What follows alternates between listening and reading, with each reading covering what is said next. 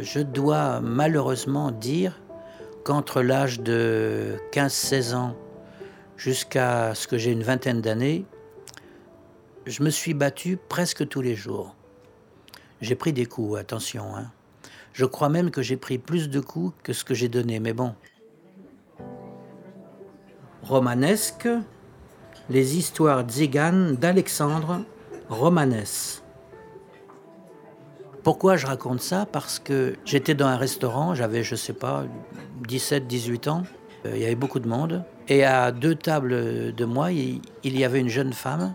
elle se faisait embêter par un espèce de loupard, pas sympathique.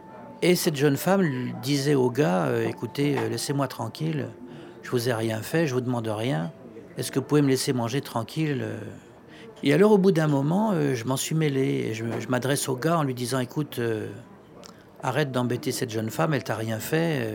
Là, alors, les gens du restaurant commencent à, suivre notre affaire et puis euh, le gars continue. Et il y a un moment où je dis au gars, écoute, euh, où tu arrêtes, ou je vais te sortir du restaurant euh, à coups de soulier dans les fesses.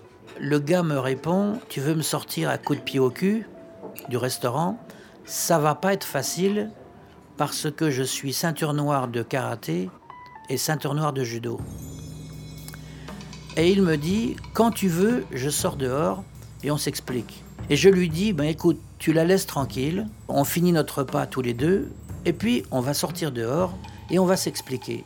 Donc je finis de manger, je me lève, je vais en direction de la sortie, le gars aussi, et moi, comme toute la salle a les yeux sur nous, je lance à la cantonade, je vais vous montrer le karaté et le judo, c'est un truc complètement bidon. Et là, alors le gars, euh, le gars, il m'a défoncé. Voilà, c'est-à-dire que moi, je continuais à avancer sur lui, mais je pouvais pas le toucher. Et lui, alors les coups partaient dans tous les sens, les coups de souliers, les coups de tête, les coups de vaseux. Heureusement, à un moment, les gens sont sortis et moi, je crois qu'il allait, je sais pas, il allait me laisser par terre. en fait, la morale de l'histoire, eh bien, c'est qu'il n'y a pas de justice. Ce gars aurait mérité une bonne gifle, et c'est moi qui ai pris les coups.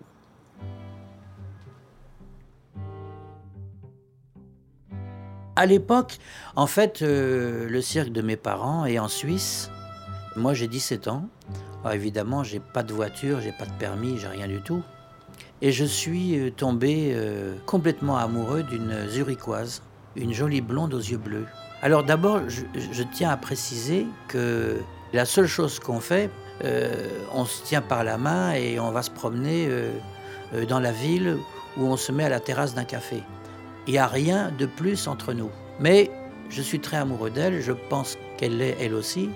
Et un soir où j'avais été la voir, on sort du restaurant, il commence à faire nuit, on arrive sur un pont, un pont qui enjambe une rivière, et là, elle me dit, euh, il faut que je te dise quelque chose, euh, ce soir c'était notre dernière soirée. Ah bon? Et je lui dis, mais pourquoi euh? Elle me dit, voilà, j'ai rencontré un garçon, il me plaît beaucoup, et si ça peut te consoler, sache qu'il te ressemble beaucoup. Parler d'une consolation. Et là, le sang n'a fait qu'un tour dans mes veines, je ne sais pas où j'ai eu la force, je l'ai saisi par la taille, et je l'ai balancé par-dessus le pont. Pris de panique, j'ai sauté dans l'eau pour la, sauver, pour la sortir de l'eau. Mais la difficulté, c'est que je ne savais pas nager. Et en fait, j'étais en train de me noyer. Et c'est elle, c'est elle qui m'a sorti de l'eau. À suivre sur arteradio.com. Et bon, ben, on s'est quitté comme ça je, l'ai beaucoup regretté. C'est vrai, je l'aimais beaucoup.